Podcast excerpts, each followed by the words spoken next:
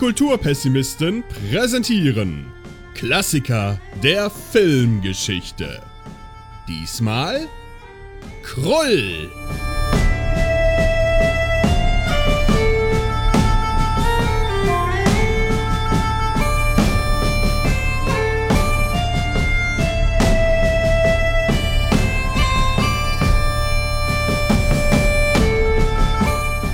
Und damit herzlich willkommen zur achten Ausgabe der Klassiker der Filmgeschichte. Ich begrüße bei mir meinen treuen Gefährten und Gestaltwandler, den Erik. Hallo. Hallo. Und aus einem fernen Königreich zu uns angereist, der Herrscher über das Land von Krull, der Max Snyder. Hallo. Ich grüße euch. Und bei ihm äh, sind auch noch komische Geräusche im Hintergrund, hört man gerade. Ja. Ähm, ja, wir, äh, nachdem ich es endlich mal geschafft hatte, die letzte Folge zu veröffentlichen über das Boot, ähm, haben wir uns jetzt gesagt, jetzt machen wir das jetzt, lassen wir diese Glückssträhne nicht abreißen und sprechen, machen jetzt quasi den Rhythmus, nämlich einmal im Monat einen neuen Film und jetzt sitzen wir hier im Februar und der Max Snyder hat sich schon vor langer, langer, langer, langer Zeit gewünscht, dass wir mal über den Film Krull reden. Und ich würde sagen, damit steigen wir jetzt auch gerade ein. Max Snyder, vielleicht, vielleicht erklärst du uns mal, warum du ausgerechnet diesen Film aus allen Klassikern der Filmgeschichte herausgesucht hast. Ähm, weil der, ich glaube, relativ unbekannt ist. Ähm, ist von 1983 und ähm, hat auch zwei, ja, damals noch äh, eher unbekannte Schauspieler drin, die heute ja doch eher zu den bekannteren und erfolgreichen gehören, nämlich einmal Liam Neeson, die man schon durchaus erkennt. Ähm, also er hat sich all, in den, all den Jahren äh, nicht großartig verändert. Und dann, da muss man schon eher hingucken, Robbie Coltrane kennt man am ehesten wahrscheinlich aus Harry Potter als Hagrid. Oder ähm, er hat ja auch mal seine eigene Serie gehabt, ähm, und zwar Fitz hieß das, glaube ich. Ja, man erkennt ihn vor allem halt nicht, weil er nicht unter einem Berg von Haaren steckt in dem Film. Ja, genau, und also halt relativ, ja, noch faltenfrei, sag ich mal, in Sicht. Und ja, kein, kein Riese spielt. ähm, genau, für alle Fälle Fitz, genau, und im Englischen hieß es Cracker. Ist ja auch ähm, gerade, der hat den Sohn mitgespielt. Genau, ja. oder ähm, in, in, dem Ocean, in der Ocean Trilogie hat auch mal mitgespielt, Oceans 12. Mhm. Ähm, ach, und Van Helsing von 2004. Ja, und das bekannteste, wie gesagt, Harry Potter. Genau. Und na, ich fand, äh, es ist eigentlich ein schöner äh, Fantasy-Film, ähm, der irgendwie bei mir hängen geblieben ist, den ich auch bis äh, heute nie zur Gänze gesehen habe, sondern immer nur so ab der ja ab der Mitte, wo sie so in einem Sumpfgebiet unterwegs sind. Und ja, insgesamt aber ähm, ein schöner Film, wie ich fand, auch heute nochmal beim Gucken so. Genau, und ähm, was, was mir auch aufgefallen ist beim Schauen, er hat ja ähm, ganz viele Elemente, die für die Fantasy-Filme der Zeit ja irgendwie so die Stimmung ausgemacht haben. Also dieses, dass es irgendwie einen Sumpf geben soll, das hat mich doch ein bisschen an die unendliche Geschichte erinnert. Hm. Äh, wo ja der Sumpf dann auch äh, eine große Rolle spielt. Also dann dieses mystische, aber gleichzeitig doch irgendwie, ähm, dass es in Wäldern spielt und in Bergen. Also dass es eigentlich sehr mundäne Orte sind, die man doch schafft dann zu verzaubern. Das macht äh, Krull auch schon und ähm, ja, hat auch ganz viel wahrscheinlich dann vielleicht nicht inspiriert, aber vorgemacht, was dann ja nachgemacht wurde, weil was mich, woran mich der Film auch erinnert hat, ist ein Dune der Wüstenplanet. Natürlich nicht auf dem gleichen Level von Abgefahrenheit und äh, was bei Dune ja alles irgendwie auf elf gedreht wurde. Aber es hatte mhm. schon was von irgendwie ein Königreich, irgendwie Science Fantasy, also Science Fiction mit Fantasy gemischt. Das ist doch ja. alles, was dann irgendwie äh, äh in den nächsten Jahren nochmal gemacht wird. Ich sehe gerade also die unendliche Geschichte, der Film ist 1984 rausgekommen und auch Dune ist 1985 erschienen. Also Krull okay. war vor all dem, was dann quasi diese Filme groß gemacht hat. Ja. Ja. Woran also, er mich auch erinnert hat, war so in Szenen ähm, von der Festung und den, äh, ja, dunklen Kriegern, so Herr der Ringe so ein bisschen. Ähm, dann in Teilen auch, da können wir später zu kommen, äh, hat es mich an äh, Star Wars erinnert. ja, und das, das, ich glaube, das war auch so ein bisschen beabsichtigt. Also äh, viele Rezensionen haben so ein bisschen, äh, also Rezensionen aus der Zeit haben so ein bisschen darüber geschrieben, dass es so ist, ist, ist Star Wars meets Excalibur ist. Und mhm. ähm, der Film ist zwei Monate nach äh, die Rückkehr der Jedi-Ritter erschienen. Also so auf dem Höhepunkt, so okay, die originale Trilogie wurde abgeschlossen und man weiß ja noch nicht, oh, kommen jetzt da noch neue Filme. Also George Lucas hat das ja mhm. immer so ein bisschen angekündigt, dass er noch mehr Geschichten zu erzählen hat, aber im Grunde war es damals erst vorbei mit Star Wars und vielleicht wollte man auch diesen, diesen Hype so ein bisschen abgreifen. Ja. Ja, für mich ich hatte beim ganz großen Einstieg, also direkt am Anfang erstmal gedacht, okay, in welche Richtung geht das jetzt? Ist das jetzt so ein bisschen quasi das, was Firefly mit Western und Sci-Fi macht, ist das, das so ein bisschen mit Mittelaltergeschichte und Western, äh, mit Mittelaltergeschichte und Sci-Fi. Aber ja, wenn man dann, wenn man den gesamten Film sieht, ist es ja doch mehr Mittelalter als Sci-Fi.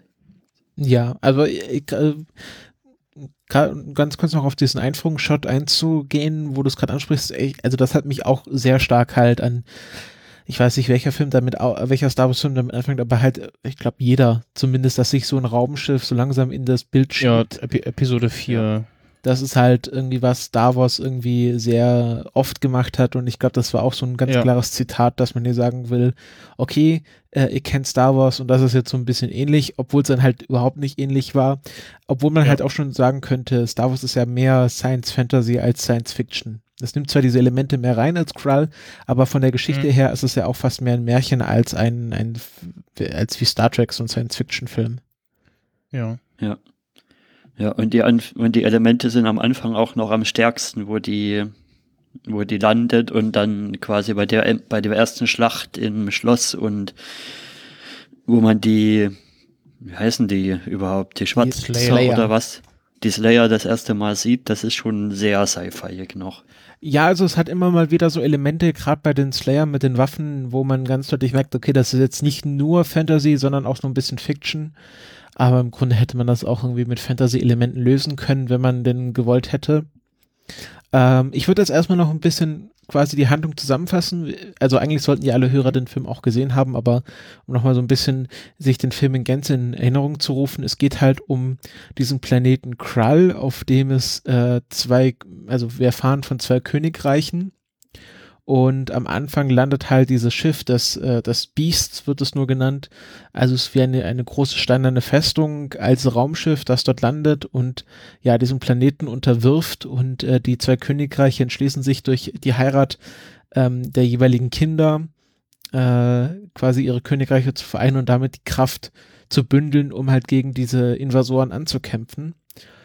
Und ja, relativ kurz nach der Hochzeit oder während der Hochzeit ähm, wird halt die Prinzessin, äh, wie heißt sie? Lyssa. Lyssa von den, von den Slayern in, in ihre Festung entführt und äh, Prinz Colwyn äh, macht sich auf den Weg, äh, ja, seine Prinzessin, seine dann schon Ehefrau äh, zu retten, beziehungsweise sie ist ja dann schon Königin. Also die, die, die beiden Väter geben ja ihre Macht sozusagen ab, also muss man sagen, ist der mhm. König und die Königin, nicht mehr Prinzessin. Ähm, und unterwegs trifft er halt auf so, ja, so seine Gefährten. Ähm, er trifft auf äh, Ynir, einen alten, weisen Mann, der nicht näher spezifiziert wird, was, was irgendwie sein, sein Hintergrund ist. Ähm, ja. er, er, trifft auf eine Gruppe von, nein, dann trifft er auf einen Gestaltenwandler namens Torkel, ähm, der so ein bisschen der Comic Relief der ganzen Truppe wird der ähm, ja magische Fähigkeiten hat, aber nicht so wie richtig weiß, wie er sie richtig einsetzt. Das geht halt oft schief. Und dann halt auf eine Gruppe von Räubern, die dann halt zu seinem Trupp werden, äh, unter anderem mit einem, ja, äh, gewissen Kiegen, der da, vom damals noch unbekannten Liam Neeson gespielt wird und auch ähm, äh, Robert Coltrane ist einer dieser Räuber, der dort mitspielt. Ja, ähm, ich glaube, der Gestaltenwandler hieß der nicht Ergo? Ach stimmt, genau. Torkel war jemand anderes. Ich habe das in der Wikipedia, ja. genau. Ergo hieß der. Ich gerade nach dem Gespielt von David, Bet David Betley. Also alle, alles ja. britische Schauspieler. ist ein britischer Film, muss man dazu, ich glaube, haben wir noch gar nicht gesagt. Ähm, ist ein mhm. britischer Film. Äh, und ähm, Genau, und sie machen sich dann halt auf die Suche, sie müssen irgendwie in den Sumpf und ähm, entweder ihr wisst es oder ihr schaut den Film nachher noch. Äh, und am Schluss, ja, klar, äh, er, der Colvin besiegt das Monster, beziehungsweise Colvin und Lissa besiegen dann gemeinsam das Monster. Ähm, das Schloss wird zerstört, also das böse Schloss, und äh, wenn sie nicht gestorben sind, dann leben sie noch heute. Und äh, genau so äh, ist doch die, die Rahmenhandlung des Films recht simpel irgendwie Your Princess is in another castle, Mario. Also so sehr simpel, Prinzessin wird erführt, der, der schöne Jüngling muss sie retten, trifft da auf seine Freunde und gemeinsam besiegen sie das Böse in der Welt. Und äh, ja, das ist so, was, was in diesem Film passiert. Natürlich äh, gibt es ganz viele Unterelemente, die wir jetzt gleich auseinandernehmen werden. Ähm, wollen wir vielleicht, mit was, mit was wollen wir anfangen? Ich bin mir jetzt unsicher. Wollen wir so ein bisschen mit mit der Welt anfangen? Vom, vom, vom, vom Setting her? Ja, also es ähm, sieht halt eigentlich äh, recht erdenähnlich aus, ne? Also es jetzt gab jetzt wenig, was irgendwie äh, darauf schließen lässt, dass es ja irgendwas anderes gibt irgendwie als auf der Erde und ähm, an sich äh, ist das äh, was recht schön gemacht. Also ich man hat so ein paar Stellen gesehen, wo so die Effekte, also, hm, okay, aber ähm, ja, ansonsten gibt es irgendwie so auf der Welt äh, alles Mögliche, also Berge, Täler, äh, verschneite Gegenden, Wüsten. Genau, was wir dadurch erfahren, dass äh, dieses äh, Schloss, diese Festung da jeden Tag seinen Standort äh, random wechselt und dadurch mhm. äh, unauffindbar ist. Genau. Es ist, also was mir gleich am Anfang aufgefallen ist, es gibt ja diese Szene, wo er diesen Berg, diese Berge erklimmen will, um ähm, das MacGuffin der, der, des Films, diese, diesen, ich weiß nicht, wie sie es nennen, so ein, so ein Stern mit so Messern dran, so ein Wurfstern mit Messern dran. Klingenschwert. Hm? Fünf Klingenschwert irgendwie. Genau. Ähm, und das muss er auf, auf einem hohen Gipfel in einer Höhle finden.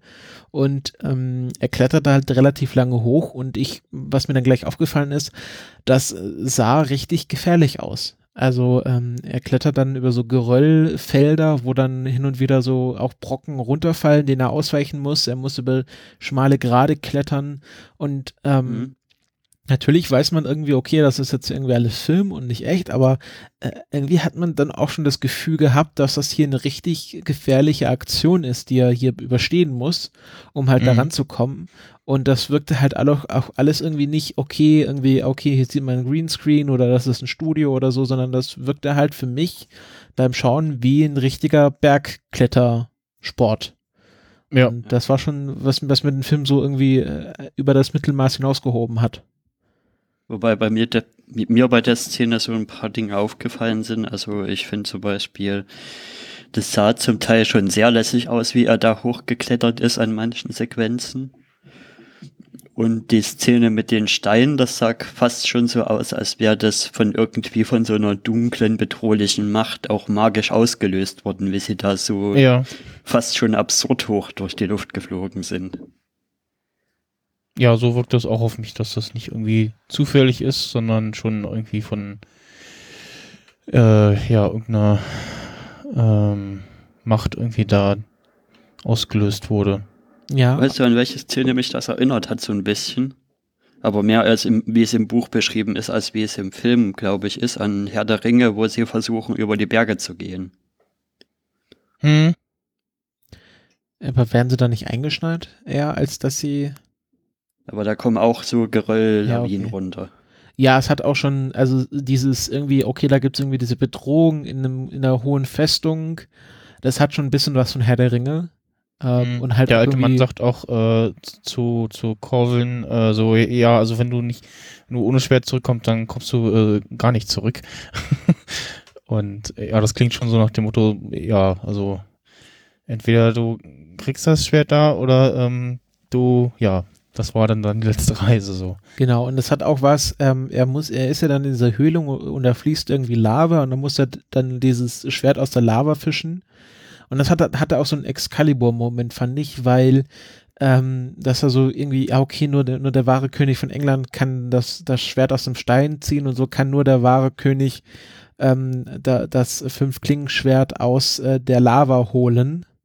Mhm. Und ähm, ja. Das ist halt so irgendwie, okay, er wird nicht verbrannt, sondern, genau, das heißt im, im englischen Original heißt es Glaive. Und ähm, ja, dann, dann bekommt er das, aber dann will er es gleich benutzen. Und dann sagt, sagt halt Junior, äh, nee, nee, du weißt schon, wann du es benutzen sollst. Wo ich auch gedacht habe, soll er vielleicht nicht erst üben, so wie man das richtig ja. benutzt, ist anscheinend selbsterklärend.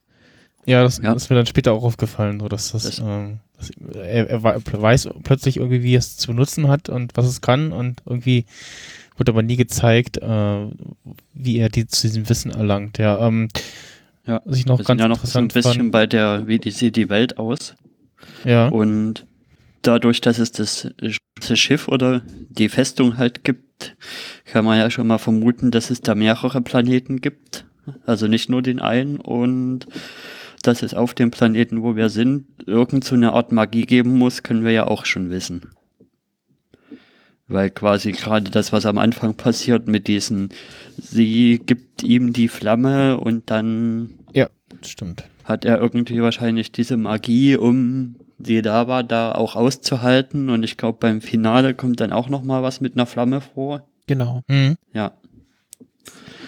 Also, es gibt da mehrere Sci-Fi-Anlehnungen und äh, und Fantasy-Anlehnungen. Es gibt nicht bloß diese komischen Plasma verschießenden Waffen oder Blitze verschießenden Waffen oder wie man es nennen will, sondern mhm. es gibt halt auch Magie. Ja, ähm, das Studio, äh, äh, Quatsch, äh, diese Höhle wurde in einem äh, Studio äh, erschaffen, also wo er dieses äh, Fünf-Klingenschwert rausholt, äh, einschließlich da der Wände aus flüssiger Lava, also auch insgesamt ähm, kann man später noch, denn an der jeweiligen Stelle wurde da doch sehr viel echt Kulisse geschaffen, natürlich auch auf, aus Grund auf, äh, auf Grund aus mangelnder äh, Technik, äh, das virtuell zu erschaffen. Ähm, so ein paar Szenen sieht man dann, hat man dann digital nachgeholfen. Aber ähm, ja, wurde ordentlich äh, Geld und Material in die Hand genommen für die Kulissen. Genau, also es ist ähm, laut der Wikipedia einer der teuersten Filme, äh, die damals produziert wurden. Ähm, sie haben zehn äh, Soundstages dafür gebraucht. Also zehn vollständige Sets haben sie dafür gebaut. Ähm, sie haben auch teilweise auf dem ähm, in den Pinewood Studios im 007 Set gedreht, also in dem Set, wo alle, bis damals alle 007 Filme gemacht wurden, ähm, was zu dem Zeitpunkt eine, eines der größten Soundstages der Welt war, vielleicht auch immer noch ist. Ähm, also im Grunde so Ausmaße von Metropolis, äh, also damals Fritz Lang hatte damals die größte Soundstage für Metropolis gebaut und so haben sie halt für ähm, Krull die größte Soundstage der damaligen Zeit benutzt. Ähm, Gerade das das, äh, das Sumpf-Set, also dieses, wo sie dann einsinken, ähm, das ist irgendwie, da haben sie äh, 30.000, ähm, also haben sie so Kork geschreddert ähm, und irgendwie von Hand bemalt. Das waren dann irgendwie 30.000 einzelne Schnipsel, die sie dann irgendwie von Hand jeweils bemalt haben und äh, dann quasi da um, äh, verstreut haben. Also das muss von, von, vom Produktionswert ein wahnsinniger Aufwand gewesen sein, diesen Film zu machen. Und ähm, ich finde, der wirkt auch nicht billig. Er wirkt manchmal so ein bisschen kahl, finde ich. Also gerade so, dass die Festung oder auch die Schlösser oder so, das ist halt oft so ein bisschen leer. Also da passiert nicht wirklich viel außer der Haupthandlung. Mhm. Ähm, aber äh, ich, äh, einerseits vermute ich, dass es so ein bisschen so eine stilistische äh, Entscheidung war, dass man sagt, okay, das ist so alles ein bisschen reduziert und abstrakter. Mhm. Also gibt es ein sehr schönes Setfoto, wo kann man äh, zeige, äh, was, was ich auch sehr schön finde. Aber es wirkt halt nicht so, okay, das ist jetzt hier so ein bisschen so campy oder so, nee, sondern es ist halt ein wirklich schöner, hochwertiger Film für 1983. Ja. Genau, das ist es. Und ja, was noch auffällt, ist so ein bisschen, du hattest schon vorhin gesagt, dass die Story so ein bisschen auf den ersten Blick quasi standardmäßig ist mit, ja, mit hier Prinzessinnen und so. Und ist halt auch erstmal eine Heldenreise. Also ziemlich straightforward, standardmäßig die Heldenreise aberzählt mit dem Call to Adventure und dem Refusal am Anfang und dann findet er irgendwie die Waffe. Gibt es eigentlich irgendwo einen Rückschlag? Ach so, ja, den Sumpf könnte man als Rückschlag sehen und dann halt hm. die Befreiung am Ende. Ja, also ähm, ja, schon eine sehr, sehr klassische Heldenreise. Also ich würde sagen, von der, von der Geschichte her hat der auch, muss man ehrlich sein, nicht wirklich viel zu bieten. Ähm, aber es sind halt auch Charaktere irgendwie, die alle so ein bisschen liebevoll gestaltet sind. Also wir haben, wir haben den Helden, wir haben hier Ergo, der ja wirklich ein schöner Comic Relief ist, ähm, der auch im Grunde trägt ja nicht viel zur Fortlauf der Handlung bei, aber lockert so die ganze Geschichte auf. Sind nicht irgendwie so, so Kämpfer oder Ritter, sondern ähm, sind auch alle so ein bisschen, haben so ihre eigene Agenda und machen irgendwie eine Veränderung durch, irgendwie diese Räuberbande, die dann am Schluss sich irgendwie auch wandelt. Ähm, und wenn man dann quasi, also es sterben ja auch einige der, diese, dieser Räuberbande, äh, sterben ja auch Leute mhm. und das war mhm. halt für mich auch jedes Mal so ein bisschen äh, traurig, auch wenn man die nicht so kennengelernt hat und die hatten nicht so irgendwie die großen Sprechrollen, waren das irgendwie, okay, das ist jetzt hier unser Trupp und es ist irgendwie immer schade, wenn davon jemand wegfällt. Und ähm, da gibt es eine besondere Szene, äh, nämlich im Schloss, wo sie dann in diesen Raum oder diesen, diesen Gang eingeschlossen sind und dann diese, diese Stäbe oder diese, diese Spieße aus der Wand kommen und sie dann langsam mhm. aufgespießt werden. Das war, das war richtig hart zu schauen, weil man, man hat gesehen, die war nicht wirklich scharf, aber die äh, kann man sich richtig vorstellen, wenn man dann da eingeklemmt wird, dann drückt die so ein Stab die halt langsam irgendwie in die Seite rein und das muss richtig schmerzhaft ja. und quälend gewesen sein. Und ähm, also sie haben da geschafft mit relativ einfachen Effekten. Da waren jetzt irgendwie keine Laserschwerter oder sonst was, äh, aber schon ein, ein, Gefühl von Anspannung und, und Verlust auch zu erzeugen, was, was so ein bisschen auch vom, vom Charakter her, vom Charakteraufbau eine sehr schöne Leistung ist. Mhm. Ich muss auch sagen, die Slayer, also diese Krieger von aus dieser schwarzen Festung, die sahen auch irgendwie doch äh, furchteinflößend aus mit diesen ja, Helmapparaturen da. Ähm, und es scheint ja irgendwie zwei Arten irgendwie zu geben. Einmal die ja draußen in die Schlacht ziehen, äh, die so eher, eher, eher schwarz gestaltet sind und dann im Schloss selber äh, irgendwie passend zur Einrichtung sozusagen ähm, gibt es dann noch welche, die komplett weiß sind. Ja, ist halt wie, wie, bei Star Wars. Da gibt es einmal die, die äh, Sturmtruppler und dann gibt es die Eissturmtruppler. Ja, genau, so ungefähr. Und ja, also die wirkten schon auch mit, ja, schon, also sind ja, hatten ja eher so einen behäbigen Gang, wenn man sie dann mal ähm, laufen gesehen hat und wirkten aber halt auf mit ihrer Rüstung und ihrem äh, laserverschießenden Stab äh, schon bedrohlich. Und sie können auch wesentlich besser schießen als Sturmtruppler. Ja, wobei die in der Festung wirkt mir etwas äh, nicht so treffsicher. Hatte ich so, so, wirkte auf mich irgendwie so, also. Ja. Ähm. Haben noch eine Person der Party, glaube ich, vergessen, komplett den, bisher. Den Zyklopen meinst du? Den Zyklopen Rell, ja. Ja, ähm, du, äh, sag du erst mal was dazu. Ja, also das ist halt auch wieder so ein Ding, wo ich das das interessant finde, was sie da noch an Hinterbau sich ausgedacht haben für den Film. Also zum Beispiel das mit den, mit der Backstory seiner Rasse und warum sie nur ein Auge haben. Das fand ich schon okay. Haben mhm. sie sich ziemlich was ausgedacht. Ja, genau. Also ich fand das auch sehr schön.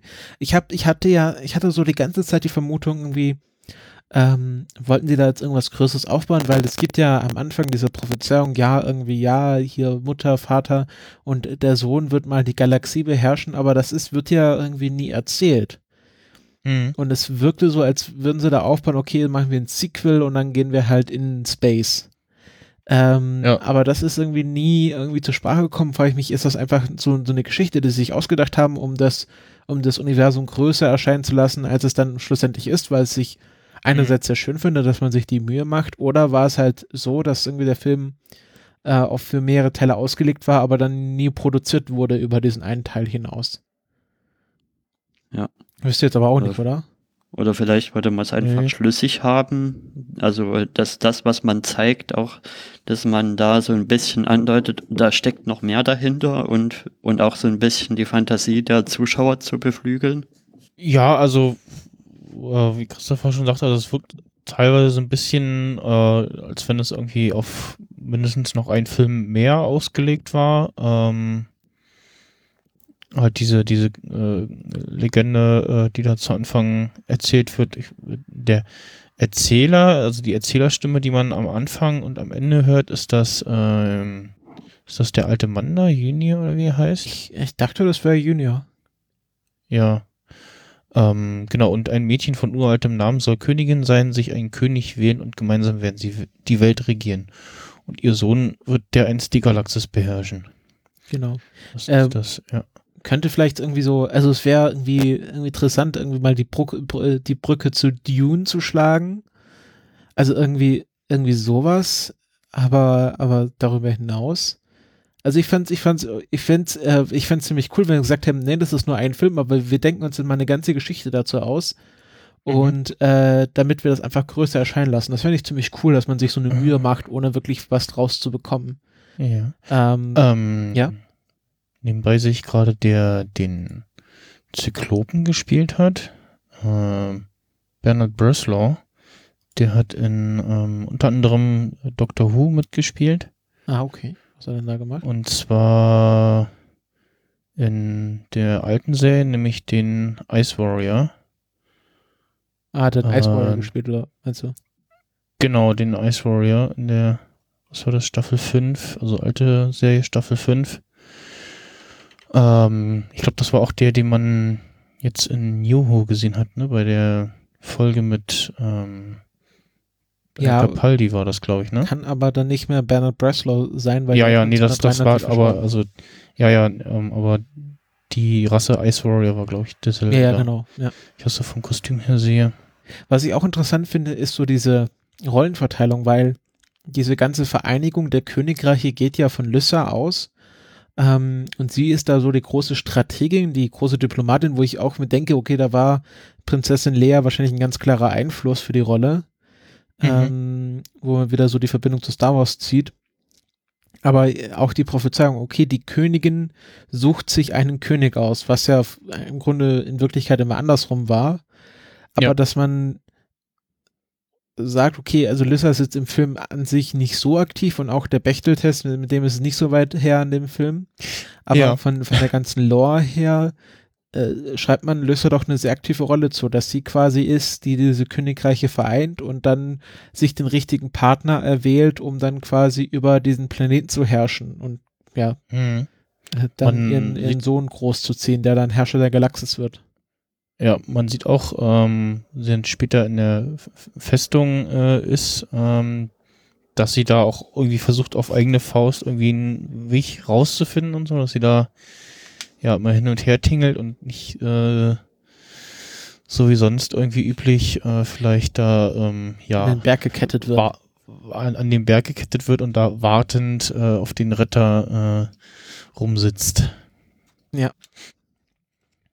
Äh, wo wir gerade beim, beim Berg sind, das Monster, ähm, das sieht man ja ganz zum Schluss nochmal in voller Größe und das ist äh, ja so, so ein bisschen wie so das the, the Thing, also äh, The Swamp Thing, irgendwie, das, also diese Comicfigur, irgendwie so, mhm. so amphibienartig, äh, hat irgendwie so ein Piranha, Piranha-Gebiss, ähm, ich habe ich hab gelesen nochmal in der, in der IMDb, in dieser Trivia-Sektion, ähm, das ist das erste Mal, dass man eine volle animatronische Puppe hat, die keine Kabel nach außen hat, also vollkommen selbst äh, intern funktionierend ist. Mhm.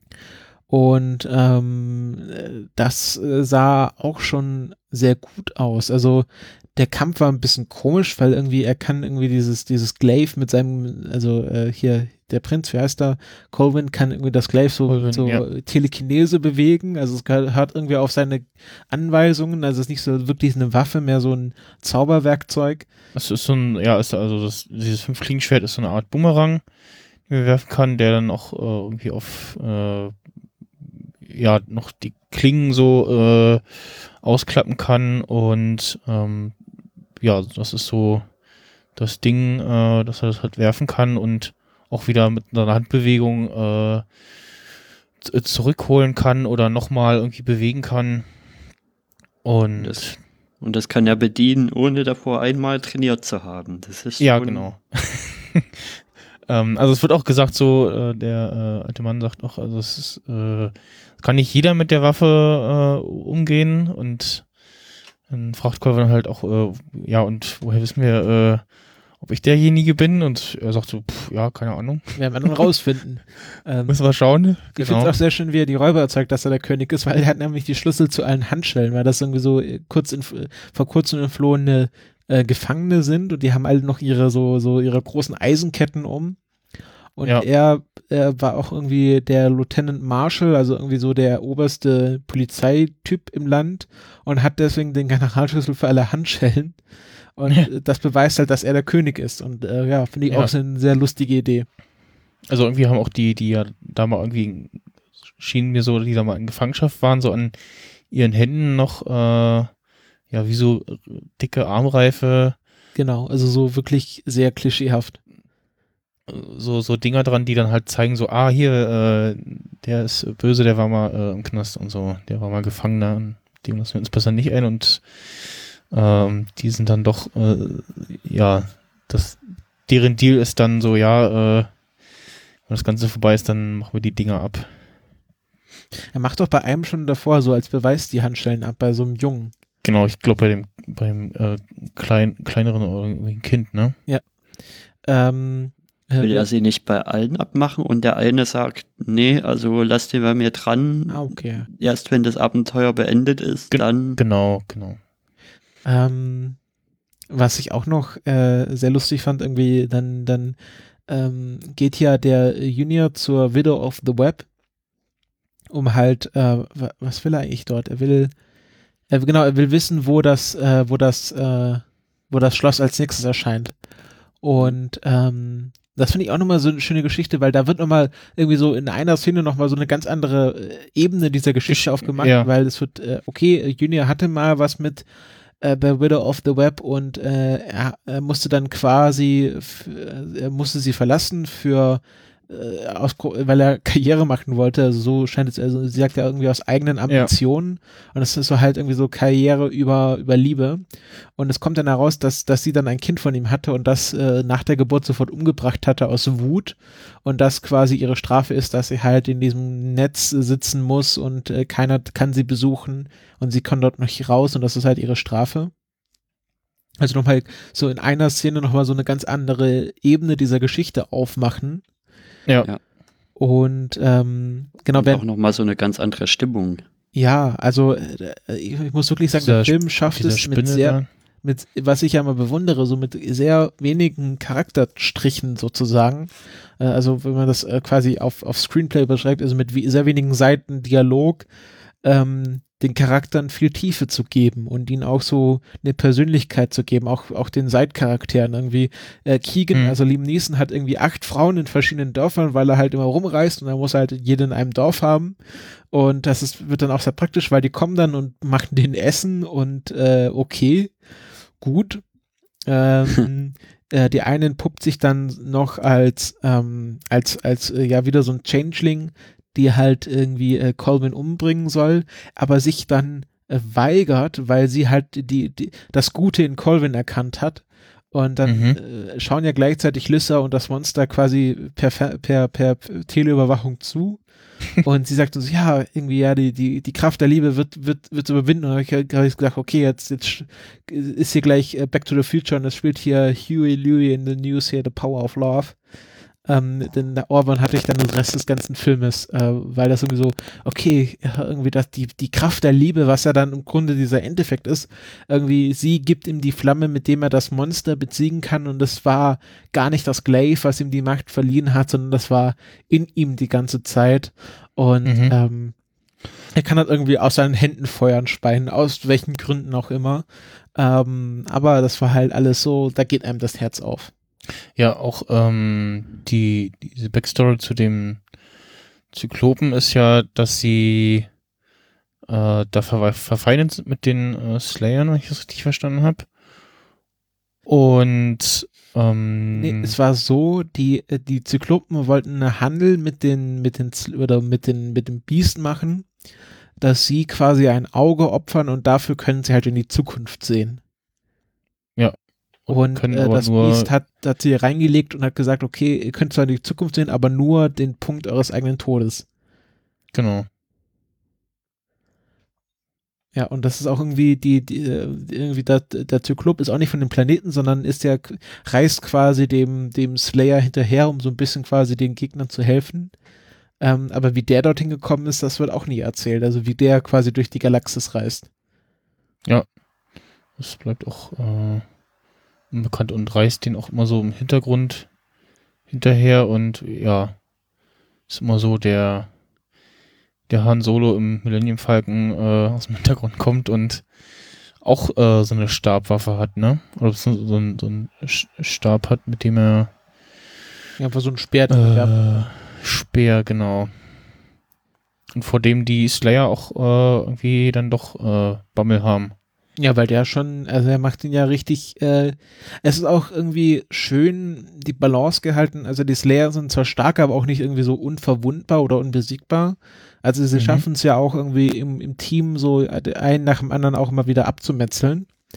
Ähm, was nochmal zu dieser Ebene von Realismus beiträgt. Also sagen wir nicht irgendwie, okay, das tauchen jetzt Slayer auf und wir können nichts gegen die ausrichten und wir sind völlig verloren, sondern die sind halt stark und gerade noch so stark, dass wir halt nicht immer gewinnen, aber wir können denen auch quasi Schaden zufügen und auch gegen sie kämpfen. Ja. Das ist halt was bei anderen Filmen, wenn es halt immer so eine böse Übermacht gibt, wenn die auftauchen, dann ist halt immer vorbei und dann müssen die immer ganz schnell fliehen. Und ja. wie, wie soll genau. man dann je gewinnen, wenn die halt so übermächtig sind? Aber das kommt hier gar nicht bei, in diesem Film so stark rüber. Ja, also man denkt erst so, dass es, dass es so wäre, aber dann in späteren Kämpfen sieht man, okay, den kann man auch irgendwie äh, ganz gut beikommen und ähm, ja, wie du es gesagt hast, sind dann doch nicht die, die starken Gegner. Mhm.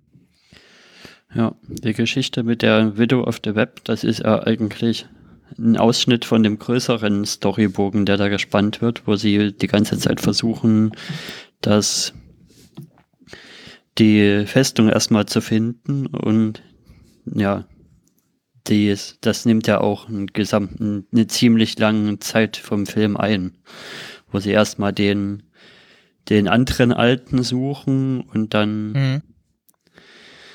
Den Propheten. Ja. Genau. Dann habe ich zwischendurch mal gedacht, okay, hier wird ganz schön viel hin und her gelaufen in dem Film. Ja, also es ist eine sehr große Rundreise. Stimmt, also sie sind an ganz vielen Orten, also irgendwie erst der, also erst erst diese Höhle, wo er das Glaive holt und dann gehen sie zum Propheten und äh, dann müssen sie in den Sumpf und dann gehen sie zu oder geht Junior zur Widow of the Web und währenddessen äh, sitzen die woanders im Wald und dann müssen sie zu diesem Schloss und also sehr viele Spielorte für so, ein, hm. für so eine doch kleine Welt im Grunde. Ja, was mir auch äh, gerade wieder einfällt, ähm, äh, während ja Junior da in die Höhle geht, äh, sagt Kulvan ja, okay, gut, dann warten wir hier und dann schlagen die da ihr Lager auf.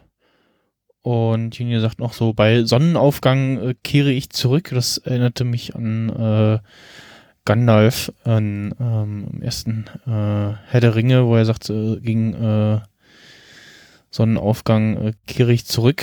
Und dann kommt ja. er da in der Schlacht von Helms Klamm mit der Armee von Rohan an und äh, ungefähr so kam er dann äh, hier dann zurück gegen Sonnenaufgang und verkündete, wo dann das Schloss äh, zu finden sei. Mhm.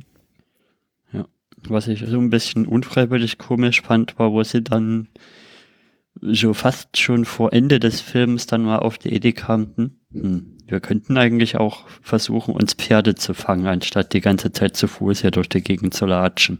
Naja, ja, es geht ja darum, halt sie müssen bis morgen Aufgang diese 1000 äh, Leaks äh, überqueren, sonst ist ja das Schloss ja wieder weg, wenn sie da sind. Stimmt. Genau. Also im Deutschen wird irgendwie was gesagt von was 1000 Kilometer oder so. Nee, das ist nicht, also oder so, oder ein, ein Leak, ähm, das wurde mal so definiert, dass es quasi die Strecke, die ein vollbewaffneter Mann äh, in einer Stunde laufen kann. Und okay. äh, irgendwie haben sie es hochgerechnet. Auf jeden Fall müssen die, müssen diese, diese äh, Fire, Feuermeeren, äh, Firemares, äh, 140 äh, Meilen die Stunde rennen können, um quasi diese Strecke zurückzulegen. Ähm, mhm. was auch ganz interessant sind, diese, diese, äh, diese Tiere, diese Pferderasse, die sie dort äh, quasi für den Film eingesetzt haben, das waren, ähm, ach, wie heißen sie? Clydesdale. Klar, genau, Clydesdale und das sind die größten Pferde, ist die größte Pferderasse der Welt. Ähm, die wurden, es waren Schotte, das waren früher schottische Kriegspferde, also wurden von Schotten gezüchtet, äh, möglichst auf Größe und Schnelligkeit, sodass äh, äh, sodass quasi diese, diese Tiere auch schnell mit so einem vollen, voll ausgerüsteten schottischen äh, Kämpfer reiten können. Und äh, ich, es gibt so ein Making-of, geht irgendwie 20 Minuten, Journey to Krull heißt es, gibt's auch auf YouTube, äh, wo, wo dann äh, hier die Schauspielerin von Lyssa, Lisette Anthony, äh, mal auf so einem Pferd reitet. Und das ist wirklich riesig. Also das ist irgendwie, da geht quasi die Schulter vom Pferd dir bis an den Kopf. Also das ist wirklich ein riesiges Pferd, was, mhm. was sie da haben. 1,63 bis 1,93 groß, sagt die Wikipedia. Genau. Also äh, wirklich sehr, sehr große Pferde. Und irgendwie hat äh, Robbie Coltrane schon dort eine sehr äh, schöne Aff Affektion für äh, Affektierung, nee, Affektion für Tiere. Ähm, also schon dort ist er so ein bisschen der Wildhüter, weil er irgendwie mhm. diese Pferde schon sehr gut kennt und äh, sehr fasziniert von ihnen ist. Es war auch sehr schön. Und ähm, zeigen sie halt auch irgendwie, wie sie dann trainiert haben. Und irgendwie hat, also bis, bis halt auf diese Pferdeszenen, wo er dann hinter diesem einen Pferd hinterhergeschleicht wird, hat auch ähm, Ken Marshall irgendwie alle, fast, alle seine Stunts, äh, Stunts äh, selber gemacht. Also hat er wirklich sehr viel trainiert und ähm, ja, hat auch wirklich viel dann selber geleistet in diesem Film. Wo ich mich auch fragte, äh, wie das mit dem Tierschutz äh, zu, äh, in Einklang gebracht wurde. Also irgendwie, es gibt doch eine Szene, wo ein, einer dieser eher jüngeren äh, Räuber äh, auf, auf, dem, auf so einem Vorsprung steht und dann auf so ein Pferd draufspringt und davon irgendwie so fast abprallt. Ja. Äh, ich weiß nicht, ob das dem Pferd auch so getan hat. Das sah schon ziemlich heftig aus. Ja. Aber ist ja auch dann relativ schnell wieder aufgestanden, ne? Also. Ja, aber es war halt schon die ganze Frage, okay, könnte, ich habe mich dann halt die ganze Zeit gefragt, würde man das heute noch mit richtigen Pferden machen oder würde man heute einfach äh, Kommt drauf an, welch, welches Film und Budget äh, dahinter steckt. Gerade auch so eine, ah. so eine seltene Pferderasse. Sie meinten irgendwie, ja, seit 500 Jahren hat niemand mehr einen, einen Clydesdale geritten, wo ich, äh, weil irgendwie, also die, die mussten auch erstmal für, für diesen Film eingeritten werden. Also die waren gar nicht darauf trainiert zu reiten. Okay sondern mussten wirklich innerhalb von ein paar Monaten erstmal darauf trainiert werden, dass da Leute drauf reiten können und dann halt auch für den Film gleich. Und am Schluss war es dann halt wirklich so, dass die halt äh, äh, bei bei äh, Action sind die angefangen zu galoppieren und bei Cut haben sie dann einfach aufgehört. Also waren am Schluss richtige Filmpferde. Okay. Genau, und ich, wo wir gerade mit dieser Pferdeszene sind, ich fand die generell sehr cool. Also man fragt sich ja, warum heißen jetzt Fireman? Das ist so ein metaphorisches Ding, aber dann sieht man halt auf, erst fangen sie an, so eine Feuerspur hinter sich herzuziehen, wie so ein Bugs Bunny Cartoon. Und, mhm. ähm, und dann fangen sie auch an noch zu fliegen und dann ist es ja wirklich hier so Fuchur, äh, ja. wie sie dann durch die Lüfte schweben und man halt so diese Helikopteraufnahmen reingeschnitten sieht. Ähm, das war dann irgendwie sehr lustig und man hat auch gesehen, okay, sie könnten es nicht so gut zeigen, sind wir nur von sehr weit weg, aber dadurch hat das auch einen sehr schönen Effekt, dass man hier gesehen hat, okay, diese Pferde sind wirklich schnell und sie reiten da so wie, äh, ja wirklich äh, wie Gandalf mit, mit den Rohirren, äh, reiten sie halt durch diese Steppe mhm. oder Richtung Schloss und das war da so, okay, jetzt kommt der Auftakt zum Finale und das war ein sehr schöner Übergang. Ja. Ja, ich finde das zwar immer ein bisschen albern, wenn das mit den Flammenspuren ist, aber hier passt das noch mit der Mythologie so halbwegs dazu. Was denn das sonst so gesehen? Zum Beispiel bei der Sache bei Doctor Who mit dem Waters on Mars, wo er da auf diesem Gefährt irgendwie so. da auch so Flammenspuren hinter sich herzieht, da fand ich das eher absurd. Ich dachte jetzt noch eher an Back to the Future mit dem DeLorean. Bei Back to the Future passt es ja auch halbwegs. 88 ja. Mal die Stunde. Also, die Pferde sind ja dann noch sogar sch schneller als das. Hm. Ja, warum haben sie eigentlich keinen Zeitsprung gemacht? Wie kein Zeitsprung? Wenn ja, sie doch schneller sind als der DeLorean. Ja, aber du, du, du machst, du hast ja keinen Fluxkondensator an Bord. Ah, stimmt. Das wäre es noch ja. gewesen, ein Pferd mit Fluxkondensator. was, was ich auch, ähm, das ist mir so aufgefallen, ähm, der, als sie dann losreiten mit den Pferden, äh, sagt irgendwie der, der Zyklop, okay, hier ist ähm, eine Reise zu Ende. Ich äh, kann euch nicht folgen irgendwie und dachte, okay, jetzt will oder kann der Festung irgendwie nicht näher kommen oder so. Das gibt irgendwas, was ihn jetzt ja so von seiner Art her daran hindert und dann folgt er denen ja aber doch noch. Äh, das fand ich irgendwie, da fehlte dann für mich die Erklärung. Ja, vielleicht, vielleicht, vielleicht war das eine Bestimmung, dass er dann quasi als so, also wenn er mitgegangen wäre, dann wäre er genauso festgenagelt worden wie die anderen. Aber so hat er den Vorteil, dass hm. die Slayer ihn nicht kommen gesehen haben und er so quasi da reinpreschen kann, die reinlassen kann und dann stirbt er ja auch. Ja, ja. genau. Wahrscheinlich wusste er, also er wusste ja, äh, ja genau. der Sage nach seinem Tod schon und hat das dann wahrscheinlich so genutzt, genau. Ähm, noch kurz zur Musik. Ähm, die Musik wurde komponiert von James Horner, was ja ein sehr bekannter Filmkomponist ist. Er hat ähm, die Filme für Star Trek 2, Die Rache des Khan, ähm, Titanic, äh, Avatar, ähm, hat er alles, äh, für alle diese Filme hat er die Filmmusik gemacht und ähm, Kral wird auch als einer seiner frühen, ja so der, der, was steht hier in der Wikipedia, genau, it, it, has been commended as part of the composer's best early efforts, also so das, das gute Frühwerk von James Horner, der ist ja leider 2015 verstorben. Mhm. Ähm, aufgenommen wurde das, äh, der Score vom London Symphony Orchestra mit den Ambrosian Sing Singers und ähm, der Soundtrack ist mir auch aufgefallen. Also der hat schon wirklich was sehr Episches.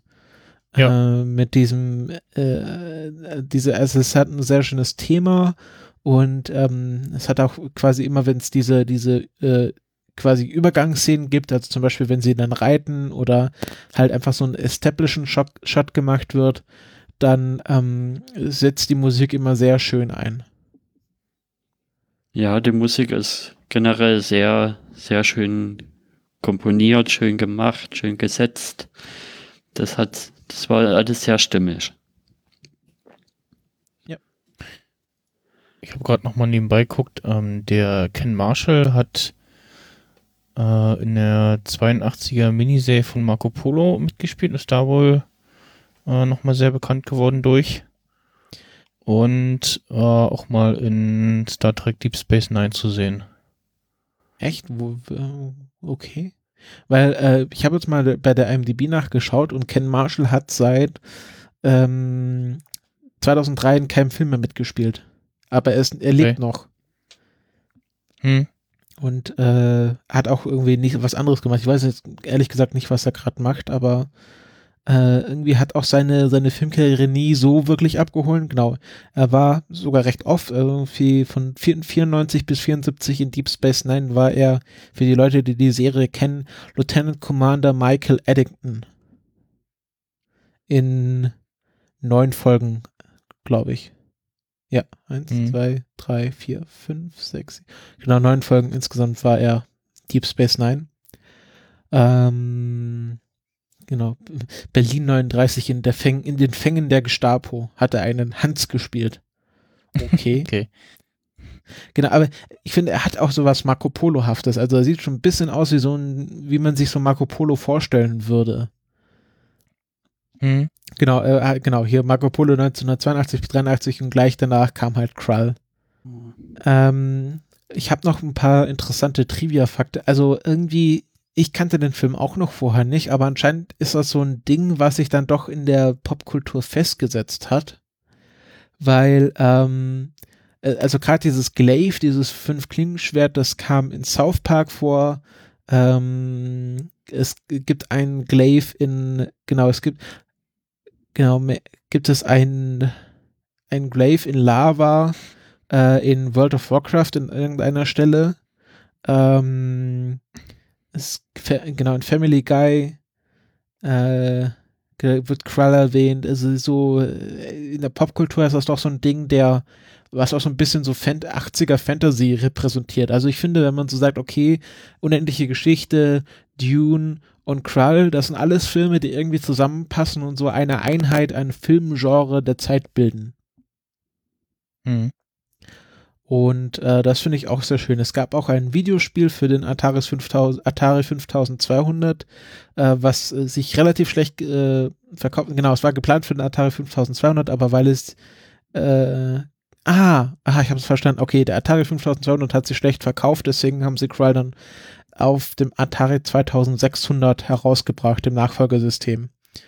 Ähm, es gab auch ein, es war auch ein Pinball-Spiel in Planung, was nie gemacht wurde, und es gibt ein äh, Boardgame und ein Kartenspiel. Und was ich auch sehr interessant finde, es gibt ein Krull Comic, der von Marvel released wurde äh, im Jahre äh, steht hier nicht bei, natürlich nicht. Marvel Super Special Nummer 28. Ah, kurz mal schauen, wann das rauskam. Du, du, du, ja, ansonsten, ich kenne es halt irgendwie. Steht jetzt nicht bei, genau, äh, aber genau, in Full Color. The Official Comic Adaptation of the Fantasy Film Masterpiece. Kann man sich auch noch kaufen, ist nicht so teuer bei eBay, also kein Sammlerstück. Ähm, ja, also ich finde es ist ein, ist ein sehr interessanter Film um, ähm, und hat auch so ein bisschen was von. Es hatte für mich, ich habe den heute ja, ich habe irgendwie gestern, irgendwie gestern Abend angefangen und heute Morgen fertig geschaut und es hatte mich schon was, mhm. so, so ein Film, den man irgendwie Sonntagnachmittags auf Kabel 1 schaut. Ja, kommt tatsächlich auch gerne mal auf Kabel 1. Also Gut, habe ich richtig geraten. Habe hab ich auch gerade äh, gegoogelt und ach, kam. Ach nee, letztes Jahr. Weiß nicht so, was, wer stimmt ist. Wer stimmt ist, hat doch auch immer so Fernsehausstrahlungen drin. Qual. Film 83. Fernsehen. Nee, steht, steht es leider nicht drin. Okay. Ähm, nee, also ja, so Kabel 1 ähm, kommt ja gerne mal. Ansonsten, wie gesagt, äh, mal gesehen so beim Mittagessen oder Frühstück auf äh, irgendeinem Fernseh Fernsehsender TM. Mhm. Ja, ich kannte den ja auch noch nicht und in unserer Sendung, die in unserer ersten Sendung als von den Filmklassikern als eigenes Format, die jetzt ja schon fast ein Jahr her ist, hatten wir auch so ein bisschen gerätselt. Hm, was ist denn das jetzt? Und da müssen wir aber nochmal drüber reden, ob das überhaupt ein Filmklassiker ist. Und ja, da müssen wir jetzt vielleicht auch mal drüber reden, über die Frage. Vielleicht, vielleicht äh, fängt der Mick Snyder als, als Vorschlagender mal mit seinem Plädoyer an. Ähm, also ich finde schon, dass man das so als Klassiker zählen kann, äh, weil er hm, also auf der einen Seite äh, irgendwie älter wirkt, als ich ihn jetzt so eingeschätzt hätte. Also ich hätte ihn irgendwie, also nicht so zehn Jahre älter geschätzt. Ähm, auf der anderen Seite, ich habe jetzt auch die äh, HD-Fassung gesehen, sah doch ähm, Großen und Ganzen ganz gut aus. Ähm, und wie ich es ja schon gesagt hatte, erklärt, erzählt eigentlich so eine klassische Geschichte, wo jetzt irgendwie nicht großartig viel passiert, aber das ausgeschmückt wird durch die ganzen einzelnen Figuren und die Nebengeschichten, die da ja darauf hinschließen lassen, dass da irgendwie noch mehr ist und ähm, die Musik, der Soundtrack äh, rundet das Ganze nochmal so ab. Ja, mh, mm, ich finde, du hast damit vollkommen recht. Also ich würde da auch gar nicht widersprechen. Ähm, ich ich sehe, okay, das ist jetzt kein klassischer Filmklassiker, der ist nicht irgendwie super gut bewertet und das ist kein irgendwie äh, äh, kein Metropolis oder auch kein äh, Das Boot. Ähm, aber ich finde, der Film, und das hat sich jetzt in der, unserer Diskussion gezeigt, er ist äh, sehr wichtig für die Zeit und hat schon quasi bevor irgendwie Dune oder, also ich habe so gedacht, okay, das ist irgendwie ein Film, der hat Dune gesehen, die, die haben irgendwie unendliche Geschichte gesehen und haben gedacht, das wollen wir auch machen. Aber das ist ja ein Film, der davor rauskam. Also mhm. äh, schön visionär war und ich finde auch so diese Brücke geschlagen hat, okay, das ist ein Film, der also ist ja auch irgendwie ganz klar und die, die verheimlichen das auch nicht. Das ist ein Film, der hat irgendwie, der wollte auf dem Erfolg von Star Wars aufbauen. Wir machen irgendwie diese Mischung zwischen Science Fiction und Fantasy. Die finden auf einmal alle ganz geil, weil alle irgendwie äh, geflasht aus äh, Rückkehr der Jedi-Ritter rauskamen. Hm. Und ähm, wir haben gedacht, dann machen wir auch sowas. Und dabei äh, ich weiß nicht, aus Zufall oder mit Absicht haben sie ein eigenes Genre aufgebaut, was dann die nächsten Jahre bestimmen sollte ähm, und auch so ein bisschen ja Teil der 80er ist. Also ich finde, das ist so wirklich schönes 80er Jahre Kino und ähm, ein Klassiker muss ja nicht gleich bedeuten mit bekannt oder besonders erfolgreich sein, sondern kann auch was sein, was irgendwie prägend für diese Zeit war.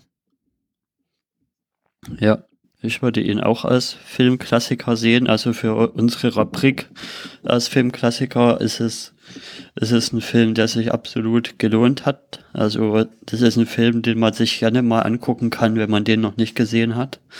Also ich finde, der gehört, ich will jetzt nicht sagen, der gehört zu jeder Filmausbildung dann wahrscheinlich doch dazu, aber ja, es ist eine interessante Erfahrung, den Film mal gesehen zu haben und sich da seine eigene Meinung nochmal drüber bilden zu können. Also ich, ich finde, der gehört zu einer Sammlung dazu, wenn man sagt, okay, ich will hier Fantasy-Kino der 80er Jahre, dann muss man Cry hm. gesehen haben. Ja, ja, das auf jeden Fall.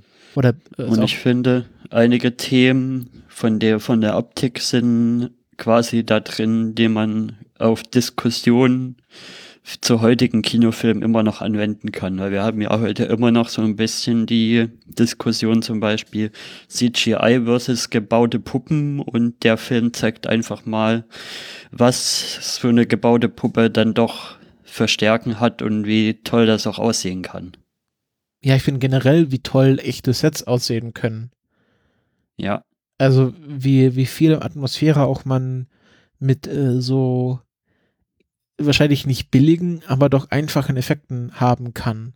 Und das sagen sie auch schon in dieser, in dieser Dokumentation, ähm, wo David Yates, also der Regisseur, sagt, ähm, es gibt viele Science-Fiction- und Science-Fantasy-Filme, die legen sehr viel Wert auf die Special-Effekte, aber ähm, aber vergessen dabei Charaktere zu aufzubauen und im Schlu äh, Endeffekt ist, ist, für den Zuschauer immer die Charaktere wichtiger als die Special-Effekte.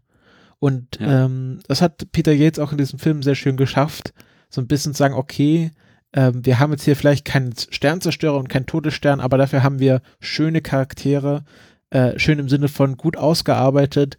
Jeder, jeder Schauspieler hat irgendwie so einen so einen, so einen äh, Charakterzug, der ihn äh, essentiell macht für die Serie. Also es gibt da noch diesen kleinen Jungen und der freundet sich so ein bisschen mit Ergo an. Oder wie heißt der? Erdo? Ergo? Ich vergesse den Namen. Ergo. Ergo. Ähm, und das sind vielleicht auch klassische Charaktere, aber schön und äh, fähig gemacht. Und das ja, genau. Und dann gibt es zum Beispiel noch diese, diese fast schon auch so ein bisschen stereotyphafte Freundschaft zwischen Erdo und dem Zyklopen. Also der eine, der so ein bisschen lauter ist, viel erzählt, lustig drauf ist und dann der, der andere, der eher so ein bisschen stoisch ist, eher ruhiger, aber trotzdem freundlich und dann gibt, entsteht da so eine Freundschaft zwischen den beiden. Ist ja auch nicht so, als würde man das nicht schon so kennen in verschiedenen Arten. Ja.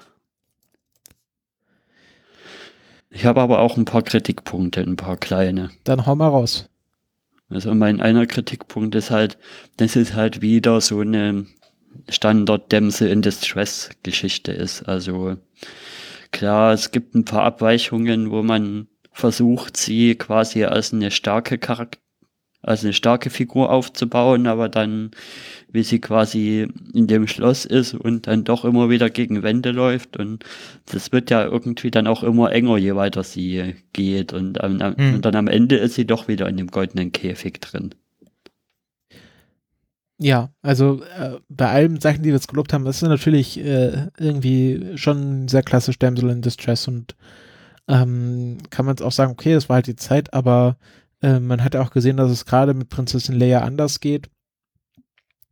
Ähm, und da ist ja dann doch immer noch die klassischere Figur, die halt mhm. gerettet werden muss und sich nicht selbst retten kann. Hast du schon recht. Ähm, und auch, ähm, was ich ja schon gesagt hatte, die Geschichte ist nicht besonders äh, tiefgreifend in dem, was sie erzählt. Um nochmal den Schreck zu pullen für das, was es sein will, ein ganz guter Film. Ja, also ich kann nicht so gut einen Schreck nachmachen, aber äh, genau, du hast, hast schon recht. Also, er will auch nicht mehr sein, als er ist. Ja. Genau. Ähm, Max Snyder, möchtest du irgendwie noch ein Fazit geben oder, oder sollen wir jetzt auch zu unserem kurzen, zu unserer kurzen Abschlussrubrik übergehen? Ähm, nee, ich habe ja das Fazit eigentlich schon gegeben. Also, wie gesagt, ich finde das äh, insgesamt einen schönen Film, der genauso äh, in der Mitte ist zwischen so, ja, und reißt mich jetzt total mit. Also, ähm, er äh, pult nicht so die komplette Aufmerksamkeit von, vom Zuschauer, aber ähm, äh, hat durch, durchaus so ein paar Szenen zwischendurch, ähm, wo man dann doch äh, ja kleben bleibt.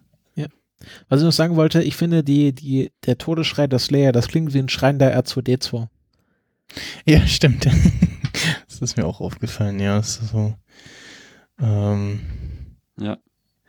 Schönes, schönes Geräusch gewesen, ja. Und dann finde ich, fand ich lustig, wo sie über diese Brücke dort zum oder schon im in der Festung rüberrennen, wo der eine runterstürzt und dann klingt fast wie ein Wilhelm-Schrei, aber es ist doch irgendwie ein bisschen abgewandelt.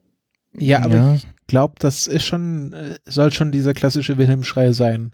Ja.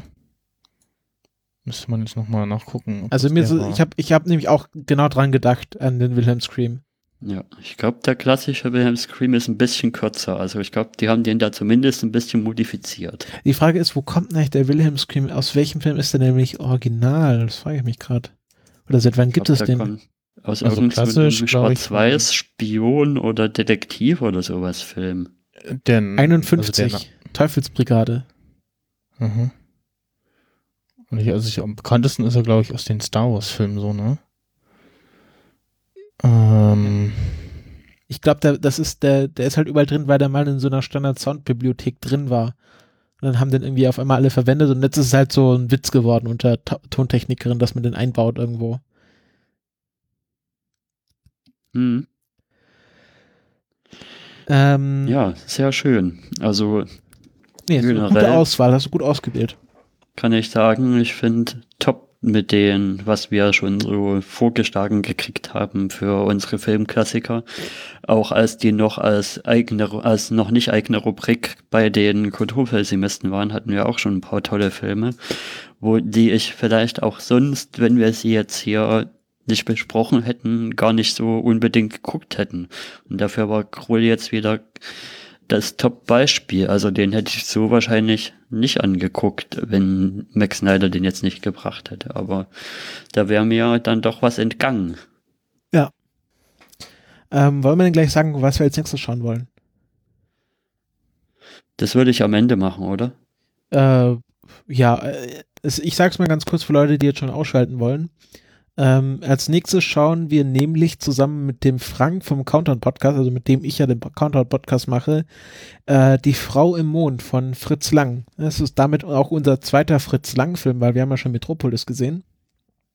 Und ich finde, wenn wir den Frank da haben, dann müssen wir einen Weltraumfilm besprechen und Die Frau im Mond ist äh, ja einer der äh, klassische, der klassischen Weltraumfilme und äh, ich glaube auch tatsächlich der Film, in dem der Countdown erfunden wurde. Aber das erzählen wir dann in der nächsten Folge. äh, nee, ist wirklich, Fritz Lang hat den Countdown erfunden. Ähm, und wir kommen jetzt auch zu unserer kleinen Abschlussrubrik, die wir uns ausgedacht haben, nämlich äh, wir, unsere Regel ist ja, dass wir Filme besprechen, die mindestens älter als 15 Jahre sind. Und da wir jetzt quasi schon ein Jahr weiter sind, ist ja das Jahr 2002 auch in diese Kategorie reingefallen.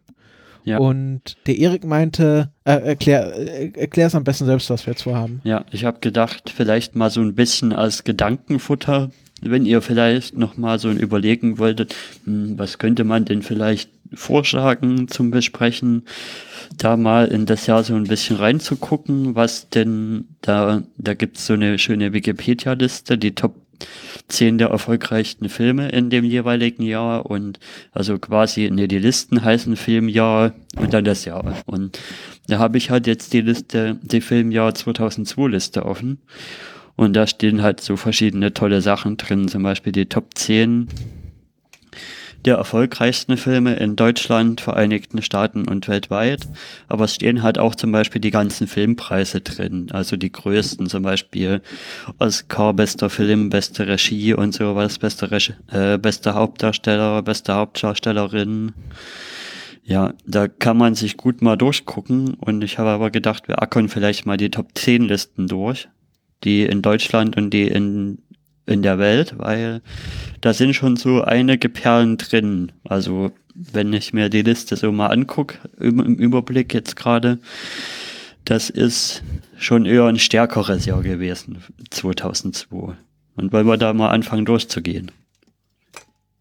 Ja, ähm, wollen wir mit Deutschland anfangen, also erfolgreichste ja. Film in Deutschland. Das auf Platz 1. Äh, nee, von unten, oder? Ach, von unten, genau, okay. Platz ja, 10. Von unten. Ähm, und ich wundere mich, dass er so weit unten ist. Äh, Minority Report. Äh, mit, äh, in Deutschland wird das irgendwie nach Besuchern bemessen und im Rest der Welt nach Einspielergebnissen. Ähm, also in Minority Report in Deutschland 2,6 Millionen Besucher.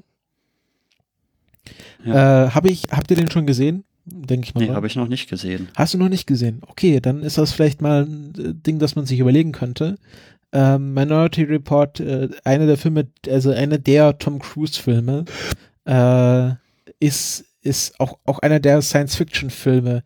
Also gerade was das Interface-Design ist, ist äh, das schon sehr wegweisend. Ja, genau. Platz 9 haben wir dann Monster AG. Das ist ganz lustig, da kann ich eine kurze Anekdote dazu erzählen, weil der war ja gleichzeitig im Kino mit Ice Age und ja, da hatten wir erst überlegt, also ich mit meinen Eltern, hm, gehen wir jetzt in Monster AG oder gehen wir in Ice Age? Und ich fand den halt in der Werbung fand ich immer Monster AG besser und lustiger und so. Und da sind wir halt da reingegangen und gleichzeitig ist mein Freund mit seinen Eltern aber in Ice Age gegangen und danach hatten wir so ein bisschen den Eindruck, okay, wir sind in den falschen Film gegangen, weil die haben dann halt so erzählt, ja, Ice Age, das war total toll und lustig, aber auch so herzzerbrechend und traurig und ja, dann habe ich halt Monster AG nicht traurig. Ja, Monster AG war schon auch traurig, aber wenn ich, wo ich ein halbes Jahr später dann ähm, Ice Age auf Videokassette geguckt habe, fand ich den dann auch schon noch den, den tieferen Film. Also der hat mir dann besser gefallen als Monster AG zum Beispiel. Monster AG ist eher alberner, würde ich sagen. Du, äh, du reißt hier einen ganz tiefen Graben auf. Das ist ja nämlich die Diskussion zwischen DreamWorks und Pixar. Ich glaube, Ice, Ice Age ist DreamWorks, oder? Ich glaube nicht. Ja, nee, Ice Age ist nicht DreamWorks, oder? Ice ist Ice Age, Age nicht Warner oder so? Ähm, klar, Moment. Gib mir eine Sekunde, dann schaue ich es dir nach. Ähm, Genau, Blue Sky Studios. Ja. Okay, gut, äh, dann, dann nicht. Aber äh, ich finde, äh, ich muss ganz klar, also du willst, nicht, du willst doch jetzt hier nicht behaupten, dass Ice Age der bessere Film über Monster AG ist. Ich finde, für einen Kinobesuch hätte Ice Age besser gepasst. Okay. Mal so. Und das Problem ist bei Ice Age ist halt, dass das durch die durch die unzähligen nachfolgenden Filme alles sehr verwässert wurde und da will ich schon noch mal eine Lanze brechen für Ice Age, obwohl das können wir später machen. Ja, da sagt ja auch der, der, Bundes, der Bundespräsidentkandidat der AfD behauptet ja, dass Ice Age auch ein sehr schöner Film ist, der einem was über die Eiszeit erklären kann. ähm, ja, ja, ist wirklich. Das, äh, ja, das ist äh, okay. Dann Platz 8. Einer meiner persönlichen Lieblingsfilme in dem Genre, Oceans 11. Oh. Äh, ja, den habe ich. Sehr schön. Ich muss sagen, ich finde Oceans 11 ist vom Pacing einer der besten Filme, die es gibt. Also dieser Film hat so einen Drive, der so diesen, diese ganze Geschichte so wie so eine Welle vor sich her treibt. Und ich finde einfach, der ist wahnsinnig cool. Also immer noch so, mhm. okay, das sind so alles ganz coole Gangster und äh, die haben irgendwie alle so eine Fähigkeit und so, auch so ein super klassischer Heist-Movie. Also, und ist auch ja. quasi für mich äh, äh, ist einer der Filme, einer der ersten Filme, glaube ich, wo ich bewusst George Clooney als Schauspieler wahrgenommen habe. Und auch das Matt, ist tatsächlich. und auch Matt Damon. Ich, ja, das ist tatsächlich so ein Film, wo ich direkt sagen würde, ja, der würde super hierher passen. Das ist eine absolute Klassiker. Ja, also äh, über die anderen kann man sich streiten. Ähm, also ist ja die Frage, ist, ist Oceans 12 oder 13 besser? Ähm, und es gibt jetzt auch ein Oceans 8 quasi als, als weibliches Pendant wird, ist ja gerade in Entwicklung. Ähm, aber ich muss sagen, so, die, es ist ja auch wahnsinnig hochkarätig besetzt. Wir haben George Clooney, wir haben Brad Pitt, wir haben Matt Damon, der damals auch schon recht bekannt war. Er hatte irgendwie. Matt äh, Damon. Ja, Matt Damon. ähm, wir haben, äh, wer war da noch? Ähm, hier, Dings, jetzt vergesse ich die Namen. Andy Garcia, äh, Julia Roberts, äh, John Cheadle, äh, alle Schauspieler, Casey Affleck. Äh, Top-Besetzung. Also es ist alles, alle Schauspieler, die man danach immer noch wieder gesehen hat und wahrscheinlich auch vielen in ihrer Karriere geholfen hat. Und mhm. ähm, mhm. für mich halt persönlich, also klar, andere kannten George Clooney wahrscheinlich schon vorher, aber es war für mich so der Film, wo ich gesagt habe, okay, George Clooney ist ein Schauspieler, den man irgendwie gut finden kann. Ja, ich würde mal sagen, also ich will dir jetzt nichts unterreden, aber wir haben ja ein neues Jahr und dann hat jeder von uns ja wieder ein neues Veto. Ich habe mich ja Film schon einzureichen. Ich, ich habe mich ja schon entschieden, aber das machen wir dann erst in der nächsten Folge. Weil, du hast ja zwei Vetos, du hast ja noch den Backlash vom letzten Jahr. Ach so. Oder willst du den verfallen lassen? Nee, aber äh, den würde ich jetzt nicht für Ocean's Eleven einsetzen. Okay. Ich habe so viele andere Filme, die wir schauen wollen, die noch mehr Klassiker sind. Okay, ähm, willst du den nächsten Film sagen?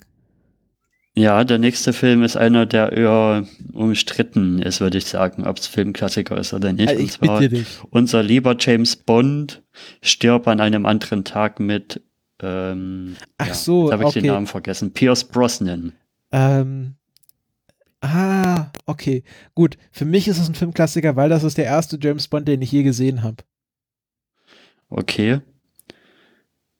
Das ja, ist, das ja, ist so, da quasi der James Bond, der dann, also so 2002 war quasi mein filmisches Erwachen, wo ich angefangen habe, Filme bewusst als Filme wahrzunehmen und deswegen so, okay, das, es gibt so James Bond Filme und das ist so ganz cool irgendwie, es gab ja, das war ja der mit dem Eispalast und äh, ja. irgendwie Riesenlaser im Weltraum und äh, ach, was weiß ich nicht und für mich war auch ganz lange Pierce Brosnan der James Bond schlechthin.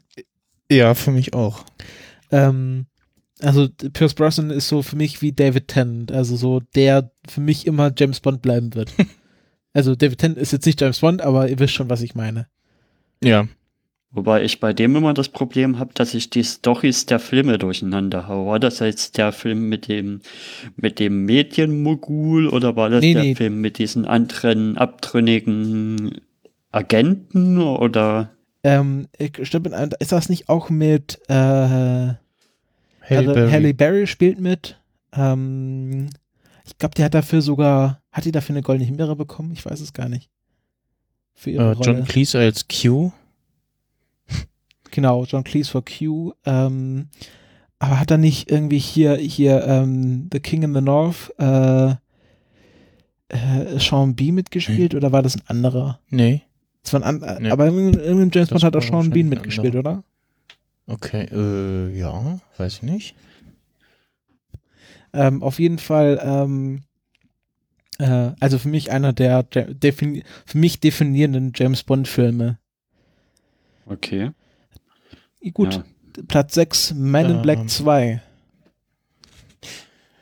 Ja. Hm, ich glaube nicht, dass wir den besprechen werden. ja.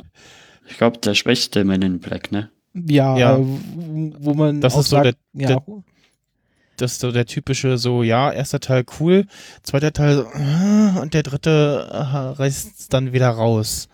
Also das höre ich ja. jetzt immer wieder, äh, wenn irgendwie darüber gesprochen wird, sind sich alle einig so, hm, ja, der zweite war jetzt nicht so dolle, aber der dritte ähm, fanden dann viele wieder besser und ja, ging mir ähnlich. Also ich mag alle drei Filme irgendwie sehr, aber der zweite, hm, ja.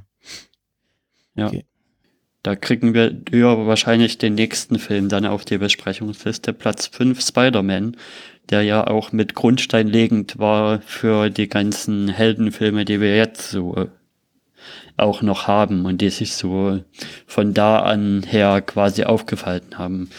Ich glaube, X-Men kam zwar auch noch davor, aber Spider-Man ist auch einer von den Filmen, die so richtungweisend waren für die, für die Superman-Filme, die wir jetzt auch haben und wo wir ja auch dieses Jahr wieder eine neue Version davon kriegen. Ja. Äh, X-Men war nämlich schon der erste X-Men-Film, das glaubt man gar nicht, kam 1999 raus. Also das, das ist so ein Franchise, was irgendwie versucht wird, seit irgendwie äh, 18 Jahren erfolgreich zu sein. Also mittlerweile ja. volljährig, das Franchise.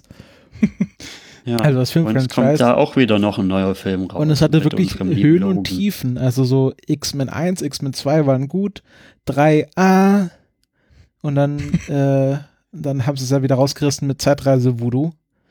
Ähm, ja. Und äh, okay, jetzt, jetzt kommt ein Film. Äh, okay. Star Wars Episode 2, Angriff der Klonkrieger.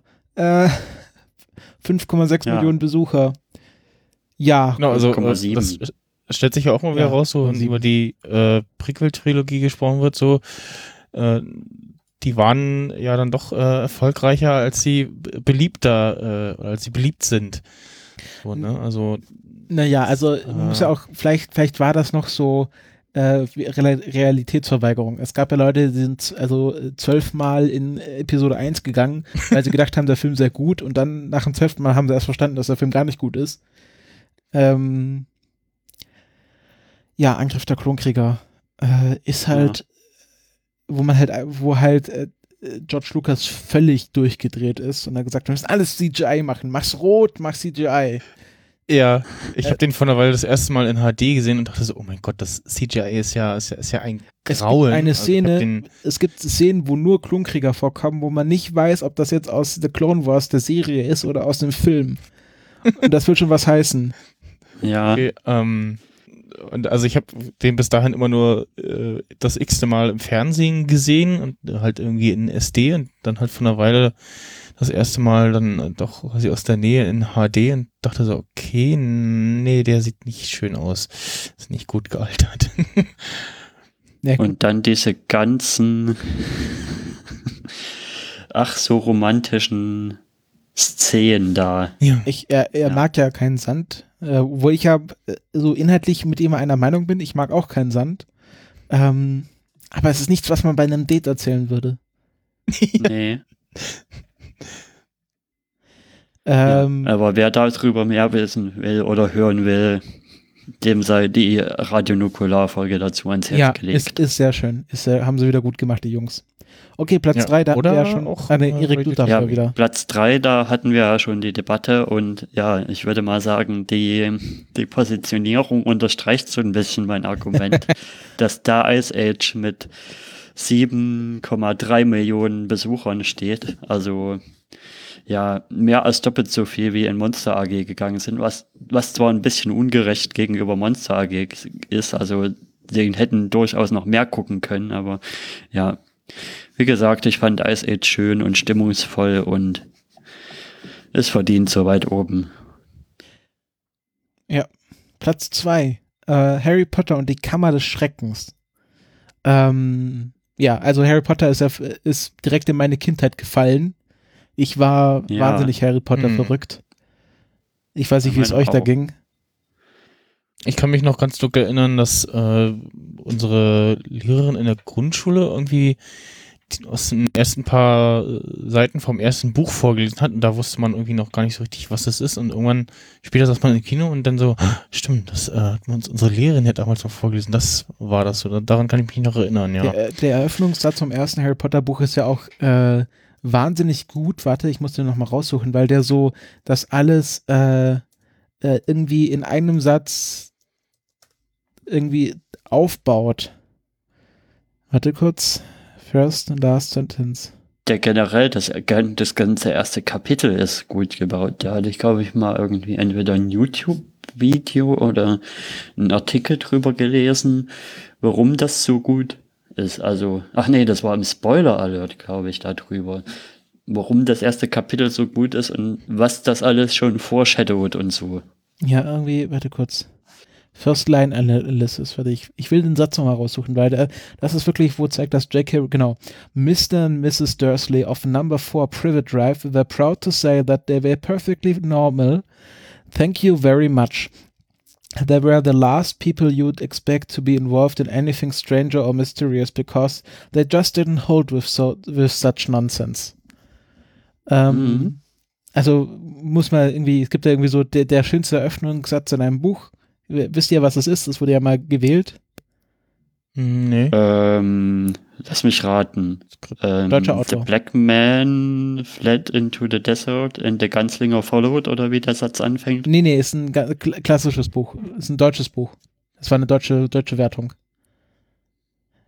Ilsebill salzte nach aus Der Butt von äh, Günter Grass. Okay.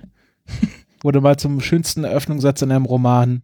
Ähm, hier, der Ganzinger, das ist aus Dunkler Turm, oder? Ja. Ah, okay. Da habe ich jetzt übrigens angefangen, nochmal das zu lesen. Bin ich also nie reingekommen. Es ist ich wirklich ein das, Franchise, was völlig an mir vorbeigegangen ist. Ich habe das Hörbuch erst, äh, vom ersten schon gehörlesen quasi und bin bei Song of Susanna bis zur Hälfte, äh, beim zweiten Drawing of the Three bis zur Hälfte gekommen und versuche jetzt mal ein bisschen weiterzukommen. Weil das ist auch irgendwie sowas, da musste ich bei Krull irgendwie komischerweise dran denken. Und dann habe ich gedacht, okay, können Sie auch mal nochmal versuchen, The Dark Tower zu lesen, wenn jetzt eh bald der, der Film oder soll das überhaupt ein Film oder eine Serie sein, was da bald kommt? Gab's einen Film. Aber ähm, es wird ja jetzt bald eine Castle Rock Serie geben auf Hulu. Habt ihr das gesehen, den Trailer? Ähm, also Castle Rock ist ja so die, die, dieser Ort, der in fast allen Stephen King Romanen vorkommt. Okay. Und es wird so eine Art, so eine, so eine, ich weiß nicht, ob eine Anthologieserie oder halt so, okay, wir, wir packen die ganze Welt von Stephen King mal in eine Serie. Da bin ich schon sehr gespannt drauf. Ja. Mhm. Äh, und bei Harry Potter und die Kammer des Schreckens kann man auch sagen, das ist quasi der Film, bevor die Zäsur passiert. Weil die ersten beiden Filme, die sind ja so klanglich und vom Aussehen her so ungefähr gleich und dann wechselt da ja einiges. Ja, wechselt auch der Regisseur. Film. Dann wechselt der Regisseur, dann, dann ist auch noch der Schnitt damit, dass Harry so um einiges älter wirkt auf einmal. Ja. Obwohl und, die Kammer ja. des Schreckens auch schon sehr düster war. Ja, ja. Die schon. Und ja, aber die ganze Machart halt und der Schnitt und auch ge gewisserweise, wie Hogwarts aussieht zum Teil in Teil 3, tauchen da ja Sachen auf, die man davor noch gar nicht gesehen hat. Ja. Äh, da in der Stelle kann ich äh, fünf Minuten Harry Podcast von Cold Mirror mal euch ans Herz legen, falls ihr das noch nicht gesehen habt. Wo äh, Cold Mirror immer über fünf Minuten von Harry, also so in fünf Minuten Abschnitten den ersten Harry Potter Film auseinander nimmt und das alles durchanalysiert bis ins kleinste Detail. Ja. Und dann haben wir Platz 1 ziemlich verdient, würde ich sagen, auf Platz 1 von den Einspielergebnissen Herr, Herr der Ringe, die zwei Türme. Ja. Wo ich auch sagen würde, der kommt ja nächstes Jahr dann, also nächstes Jahr vor 15 Jahren ist ja dann quasi die Reihe beendet und dann könnte man auch überlegen, das mal in den Filmklassikern ja. abzureißen. Also die Rückkehr des Königs ist ja auch irgendwie der einzige Film, der hatte zwölf Oscar-Nominierungen und wurde auch in allen zwölf, äh, zwölf Nominierungen ausgezeichnet und ist damit der einzige Film, der das jemals geschafft hat. Okay. Und ist auch, glaube ich, der Film mit den meisten Oscar-Auszeichnungen. Ja. Ja, auch die zwei Türme ist ein super krasser Film. Also ja, super gut ja. Äh, mit den ganzen Schlachten und wo sie dann ist das, ist, äh, auf die Ends mit, treffen. Mit alles Klamm? großartig. Ja. Das war nämlich bei mir, bei mir und meinem äh. besten Freund in der Schule immer so, nachmittags äh, Herr der Ringe schauen und dann immer zur Schlacht von Helmsklamm vorspulen. Stimmt, genau, das hat mir irgendwann letztens schon mal erzählt. Ja. Genau, Helmsklamm ist irgendwie das Ende vom zweiten, ne? Ja. Oder? Warte mal. Äh. Ja, der Mittelteil, oder? Ist das das, wo auch dann Gandalf wieder auftaucht mit den. Ja, das Ende vom genau. zweiten ist ja, wo sie Saruman angreifen. Jetzt bin ich gerade verwirrt. Nee, ist das nicht. Äh, ja. Ja, der, der erste endet ja damit, dass sie, dass die Party sich teilt. Und der zweite, der, ja, da ist die Schlacht. Ach stimmt, ja, der, der erste endet ja an, äh, An diesem äh, See, wo dann. Äh, An diesem Fluss, ja, genau. Äh, Flusssee, wo Frodo und Sam äh, alleine weiter sind, genau. Und der zweite, da war dann die Schlacht von Helmsklamm, genau. Das war so Mitte Ende. Bücher, die Bücher sind ja Films. bei dem, bei der Stelle auch so geteilt. Ja. Nur, dass es interessanterweise um, ja im zweiten Buch so ist, dass die erste Hälfte komplett den ich glaube, die erste Hälfte erzählt dann komplett den ähm, Streicher und so Part und die zweite Hälfte erzählt dann komplett den Frodo und Sam Part. Das es ist gibt so ja noch geteilt. den Herr der Ringe Zeichentrick von äh, 78. Zeichentrickfilm, äh, der ähm, wesentlich straffer ist und so die Geschichte bis zu Ende, äh, zu, zum Ende von der Schlacht von Helms Klamm erzählt. Und den gibt's zumindest äh, nur kaufen bei iTunes und Co. Es gibt ja auch mittlerweile so einen Fancut, der alle drei Herr der Ringe-Filme in einen Film zusammengeschnitten hat. Okay. So mit ohne Intro und Outro sozusagen. Genau, ohne, ohne Feiern. Okay. Ähm, dann sind wir mit dem Top 10 in Deutschland durch, aber es gibt ja noch die Top 10 weltweit. Ja, die Top 10 weltweit, genau. Müssen wir jetzt nicht ganz durchgehen. Ähm, ich heiße hier gerade mal ja. Big Fat Greek Wedding, okay. Also wir können ja einfach von hinten nach vorn den Namen nennen. Genau, Minority da Report. 10 Minority Report. Ja, dann Big Fat Greek Wedding ist auch so ein Film, den ich nie gesehen habe. Ja.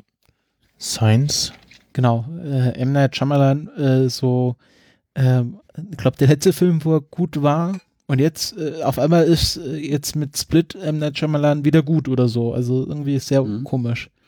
Wobei davor Ice Age auf 8 war, dann Science auf 7, Die Another Day 6. Man in Black 2. Man in Black 2 5, Angriff der Klonkriege Platz 4. Und danach ist es eigentlich ja drei Spider-Man wieder, zwei Harry Potter und eins die zwei Türme. Genau. Das ist dann quasi fast deckungsgleich, die oberen. Bei den Vereinigten Staaten habe ich noch, äh, hier ist noch äh, ein Film, der noch gar nicht, irgendwie Chicago, ein Musical-Filmdrama mit äh, René Selviger und Richard Gere. Wurde mit, äh, hat, hat sechs Oscars bekommen. Ja. Okay. Seltsam. Und ist noch ein Film aus der Mike Myers. Genau, Austin Powers im Goldständer drin. ich habe nur den ersten Austin Powers Film gesehen. Okay. Ähm, bei den Preisen äh, hat bester Film Sento Chihiro no Kamikushi. Äh, ich glaube, das ist Chihiros Reise ins Zauberland, oder? Ja. Sento Chihiro no Kamikakushi. Ja. Genau. Chihiros Reise ins Zauberland ist bei der Berlinale mit dem besten Film ausgezeichnet worden. Regie natürlich Hayao Miyazaki und Bloody Sunday, Sunday von Paul Greengrass. Das ist äh, genau, es geht um den britischen Blutsonntag 19, bei dem britische Fallschirm, Fallschirmjäger 27 irische Demonstranten niederschossen. Okay, super lustiges Thema. Ähm, was haben wir da noch, was, was ich denn kenne? Ich würde jetzt nicht jeden einzelnen Preis durch. Nein, nein, nein, will ich auch gar nicht ähm, Cannes, Goldene, Goldene Palme, Der Pianist von Roman Polanski. Auch so ein Film, den ich nie gesehen habe, aber wo alle sagen, ist klar, okay, wenn er Cannes gewonnen hat, soll, muss er irgendwie gut sein. Aber Polanski kann man ja auch nicht ohne schlechtes Gewissen mehr schauen. Ähm, was gibt's denn noch? Europäischer Filmpreis. Kenne ich nichts von. Okay, Oscars, aber können wir noch kurz drüber reden. Ja. Äh, bester Film hat in diesem Jahr A Beautiful Mind von Ron Howard gewonnen. Äh, kennt ihr den? Es Nein. geht um einen, äh, also es geht, ist ein, basiert auf einer wahren Geschichte, es geht um den äh, Mathematiker John Forbes Nash, ähm, der Schizophrenie hat, aber ein brillanter Mathematiker ist und auch irgendwann den Nobelpreis für Mathematik bekommt. Und es geht halt um sein Leben, wie er halt zwischen seiner Krankheit und seinen Studien hin und her gerissen wird. Mhm. Ähm, Golden Globes auch, Beautiful Mind. Ähm, Deutscher Filmpreis, nirgendwo in Afrika. Äh, auch so ein Film, der irgendwie doch schon bekannter ist. Genau, autobiografischer Roman von Stefan, Stefanie Zweig. Und hat auch den Oscar für den besten fremdsprachigen Film gewonnen. Dann äh, gibt es hier auch, werden hier auch die Goldene Himbeere irgendwo aufgezeigt. Das würde mich jetzt auch noch interessieren. Die hatte ich ja gerade, da bin ich gerade vorhin vorbeigescrollt dran, aber jetzt. Goldene okay, Command F. Himbeere 2002. Auf jeden Fall hat äh, Herr der Ringe die Gefährten beim British äh, Academy Film Award abgeräumt. Also bei bester Film und bester Regie. Okay, ähm, also Goldene Himbeere 2002, schlechtester Film, ähm, Freddy Got Fingered. Und auch nominiert, äh, den ich gerne, ähm, von Michael Bay und Jerry Bruckheimer, Pearl Harbor, was so ein äh, super pathetischer Film halt über Pearl Harbor ist. Und der kam halt auch 2002 raus, also zu einem Zeitpunkt quasi hier 9-11, das, das neue Pearl Harbor, also äh, war schon ein ziemlich komischer Film. Ähm, genau, Ben Affleck hat da auch, hat da auch eine goldene Himbeere für Pearl Harbor bekommen. Ähm, was haben wir da noch? Kann ich sagen von was? Angelina Jolie für Tomb Raider hat und Original Sin, schlechteste Schauspielerin. Ui. Ähm, auch, ja, ich weiß nicht. Was haben wir da noch? Äh, schlechteste Nebendarsteller Drew Barrymore für Freddy Got Fingered. Äh, der, dieser, dieser, ah, genau, und äh, Estella Warren für Planet der Affen. Aber das, das 2001 Remake von Tim Burton. Das gab's auch mal. Das ist mir völlig entfallen, dass es es gab. Genau, schlechteste Neuverfilmung oder Fortsetzung Planet der Affen. Rolf Winter und Richard D. Zanuck. Genau, und äh, Jurassic Park 3 war auch nominiert. Was es alles für Filme gab. Naja, ähm, ich glaube, wir können damit die Kategorie auch beenden, oder? Ja. Es waren auf alle Fälle, denke ich mal, einige Gedenkanstöße dabei und einige, die man auch gut mal besprechen kann. Und ja, mal sehen, was uns so empfohlen wird und was wir auch in unseren, ähm, na, wie hatte ich es genannt, in unseren Showcon, sage ich mal, verwenden werden. Ähm, nicht vergessen, nächste Folge schauen wir Die Frau im Mond von Fritz Lang. Ich schaue noch gerade, wo man das vielleicht streamen könnte, wenn, ich vermute mal nicht, weil alle guten Filme gibt es ja nicht zum Streamen. Äh, genau. Ist noch nicht mal bei Frank. Die Frau im Mond, Fritz ja, Lang. Christopher, während du noch suchst, können wir ja noch mal kurz unter unseren Gast kurz noch etwas eingehen. Der Film geht drei Stunden. Es kann ja sein, dass jetzt jemand auf das neue Podcast-Format stößt und noch nie was von Max Snyder gehört hat. Wo hört man dich denn so, Max Snyder? Ähm, also ich habe äh, eine kleine Übersichtsseite zu meinen äh, Podcasts, da fehlen noch ein, zwei, aber maxsnyder.info, da findet man dann unter anderem äh, Nerd-Emissionen, da habe ich heute äh, wieder eine Folge aufgenommen und auch schon veröffentlicht mit Marc. Ähm, dann The Insnider, wo wir ja äh, letzten, letztes Jahr die zweite Staffel von Better Call Saul besprochen haben. Ähm, dann mache ich auch noch den Day of the Podcast. Ja. Der dieses Jahr wieder stattfinden wird, vermutlich am 1.7. Und äh, da auch als Auskopplung äh, Gala Be Need In. Den sehr großartigen Gala Be Need In. Pod Podcast äh, Game Show war ich gestern beim Night of the Pods äh, auch schon äh, online zum Nachhören. Und auch hin und wieder mal in einigen Folgen zu hören bin ich bei Sting Talks. Und ja, ja das. Äh, und auch bei uns ab und zu mal im genau. Podcast zu hören, zu Apple oder zu Star Wars, je nachdem, was gerade passt. Ja, also anscheinend gibt es keinen wirklichen ähm, Möglichkeit, das irgendwie zu streamen. Ähm, es gibt noch nicht mal irgendwie eine DVD in Deutschland, das ist alles UK-Import. Also muss man vielleicht ein bisschen kreativer werden, wenn man den Film sehen will. Aber Ist ein Klassiker, vielleicht gibt es ja noch irgendwo auf anderen Quellen. Was war das? Die Frau im Mond. Hm. Internet halt. Irgendwo wird es schon was geben. Ja. Ich verstehe das auch nicht, weil die, die ganzen Fritz-Lang-Filme, die wurden ja alle von der FW Murnau Stiftung nochmal restauriert. Hm. Also irgendwo wird es ihn geben. Äh, und damit beenden wir diese Folge der Klassiker der Filmgeschichte. Äh, freuen uns auch auf Feedback, was ihr zu Krull meint, was ihr zu anderen Filmen meint, die wir nochmal kurz hier angerissen haben.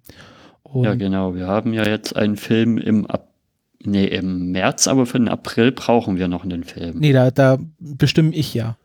Ach so, genau, im April bestimmst du, dann brauchen wir für den Mai einen Film. Genau, also habt ein bisschen Überlegungszeit, aber es lohnt sich auch immer so, einen Klassiker der Filmgeschichte zu schauen. Ihr könnt auch in die alten Folgen reinhören, was wir da schon besprochen haben. Und wir ja. wünschen euch noch viel Spaß am Gerät. Ähm, isst nicht so viel Popcorn im Kino und bis demnächst. Ja, schaut schön Filme. Tschüss.